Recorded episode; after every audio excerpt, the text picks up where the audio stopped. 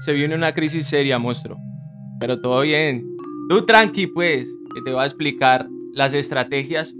Hey people, bienvenidos a un podcast más para emprendedores despreocupados. Acomódate, que nos vamos a quedar hablando parchadito. Hey people, qué honor, qué gusto y qué placer estar aquí con todos ustedes en el podcast del verso el 12 más 1 y no pienso decir el número. People, hablando parchadito, un podcast para todos ustedes los emprendedores. Ya vamos en este episodio y qué chimba de verdad estar aquí con todos ustedes. People, el capítulo de hoy es súper, súper, súper chimba. ¿Por qué? Porque el mundo en este momento está viviendo una crisis. El mundo en este momento está viviendo una transformación. Una, un antes y un después en muchas cuestiones. Un antes y un después de la pandemia. Un antes y un después en la manera económica, en cómo compramos, en cómo vendemos, en muchas cuestiones. Así que la recesión que estamos empezando a vivir y la que se va a vivir prácticamente y muy posiblemente por los próximos dos años es bien heavy. Así que si tú estás pensando en emprender en este momento, debes darte cuenta de que te estás metiendo al sector del emprendimiento en medio de tremenda crisis. Así que si no tienes los pantalones bien puestos, es mejor que sigas con tu empleo normal. Si no tienes los pantalones bien puestos, es mejor que te sigas quejando y sigas criticando el gobierno, el presidente, a tu tía, a tu mamá, a tu hermano, a tu hermana, a tu pareja, a tus hijos y a todas las personas que criticas normalmente. Si tú no tienes los pantalones bien puestos, este episodio no es para ti. Así que me colabora por favor con la salida pero si te quedaste es porque eres una persona que tienes los pantalones súper bien puestos y a ti te digo cómo se llama el episodio de hoy. ¿Cómo emprender en tiempos de crisis? Consejos y estrategias para triunfar, people. Este episodio, de verdad que cuando lo estuve estructurando, me gustó mucho cómo lo estructuré, me gustó mucho lo que se va a hablar dentro del podcast, porque muchas, muchas personas escuchan la palabra crisis y sí, exacto entran en crisis. Entonces, es muy importante que nos demos cuenta que las mayores fortunas que se han creado en el mundo se han creado en momentos de crisis y que sí, desafortunadamente suena muy frío y muy calculador, pero en los negocios no hay corazón. Y en los momentos en los que el mercado está a la baja y mucha gente tiene miedo porque ve todo el mercado en rojo, muchas otras personas en ese preciso momento están viendo oportunidades de compra y de adquisición. Así que si tú tienes un buen enfoque, si tú tienes una buena mentalidad, vas a aprender a aprovechar este momento de crisis, este momento de recesión, para implementar nuevas cosas, nuevas estrategias en tu emprendimiento y hacer que tu emprendimiento funcione. ¿Vale, people? Así que, como la estructura que hemos venido hablando, como la estructura que hemos venido haciendo, damos unas historias, una perspectiva de emprendedores que han pasado por situaciones similares. Luego te voy a hablar de las estrategias diferentes que utilizaron. Luego te dejo un consejo, luego tú te suscribes. Bueno, te puedes suscribir desde este momento. Te espero.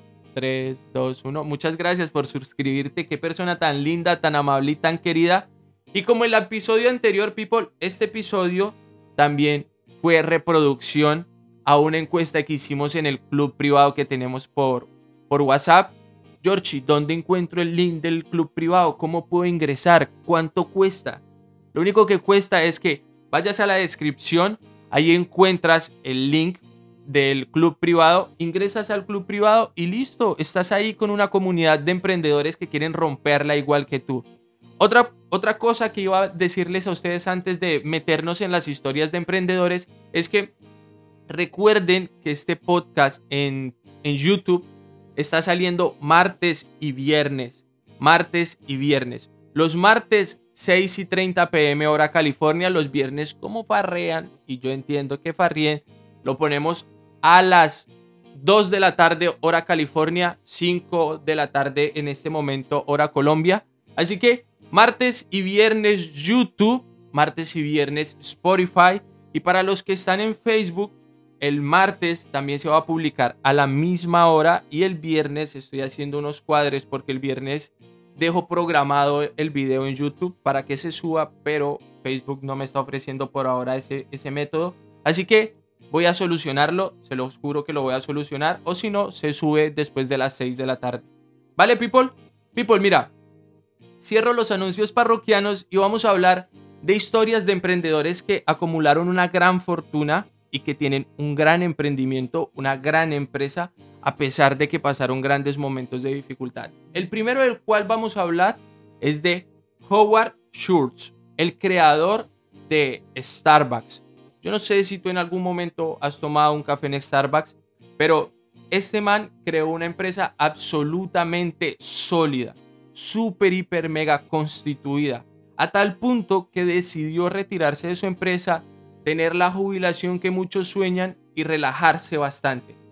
Pero en el 2008, cuando creció y estalló la burbuja inmobiliaria, Starbucks pasó por unas dificultades extremadamente grandes. Así que este man de Howard decidió volver a su empresa, volver a ser el CEO de su empresa y mediante dos cosas que son extremadamente importantes, las cuales son visión y liderazgo, volvió a posicionar su empresa, implementó nuevas estrategias de capitalización, reducción de costos y esto hizo que Starbucks tuviera un nuevo auge y volviera a ser una empresa supremamente grande.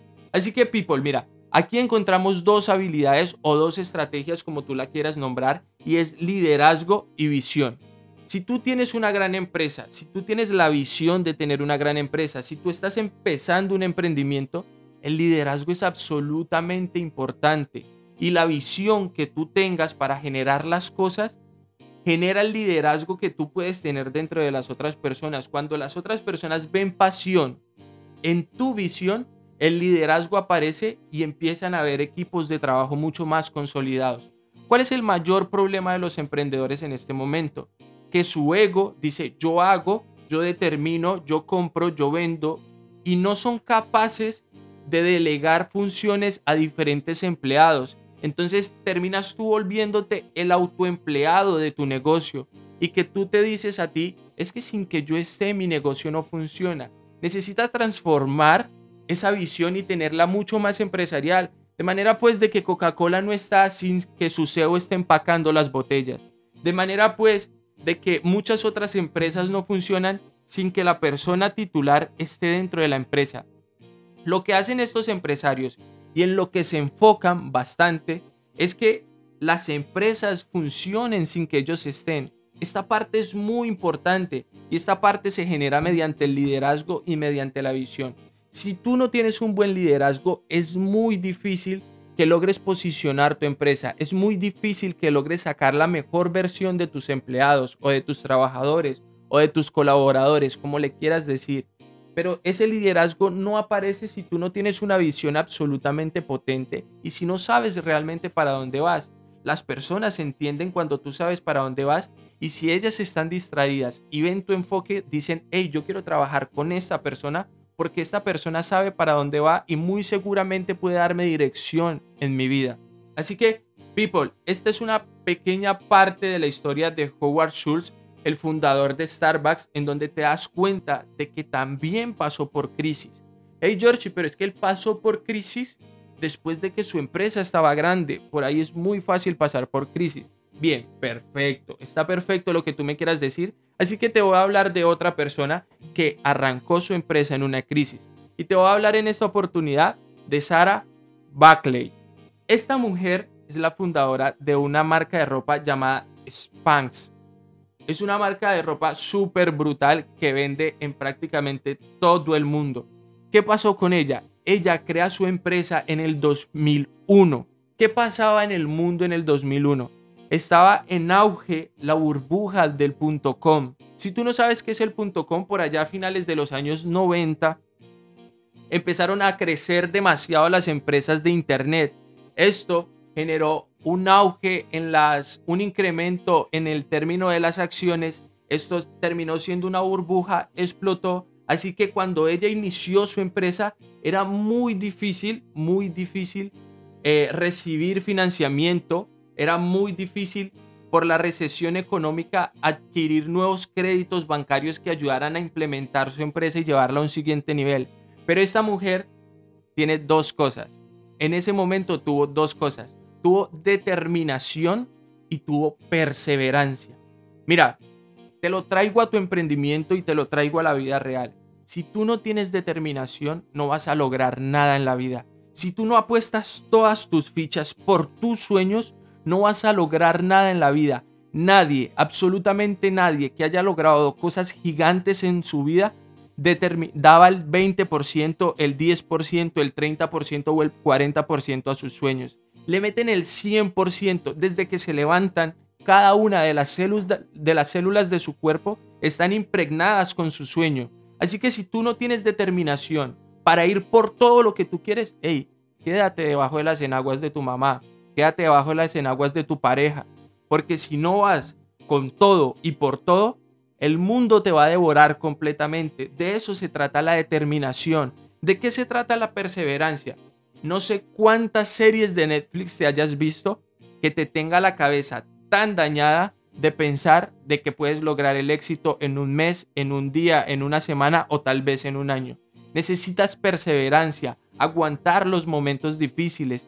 Necesitas sacarte esa mentalidad petarda esa mentalidad petarda de pensar de que de la noche a la mañana todo se construye. Detrás del escenario están las bambalinas y tras bambalinas existen mil historias de superación, determinación, liderazgo, eh, perseverancia, visión, pasión. Todas las historias que tú puedas encontrar en el mundo están en tras bambalinas porque cuando te montas en el escenario todo el mundo ve una cara bonita y sonriente por el éxito pero atrás hay muchas historias, hay mucho dolor, hay mucho sufrimiento, hay muchas lágrimas, hay mucho desprendimiento de amigos, de familiares, de personas conocidas y son procesos que las personas que quieren tener éxito se atreven a vivirlo por simple y sencilla determinación. Así que si tú no tienes determinación para lograr tus objetivos, va a ser muy difícil, muy, muy, muy difícil que los logres realmente.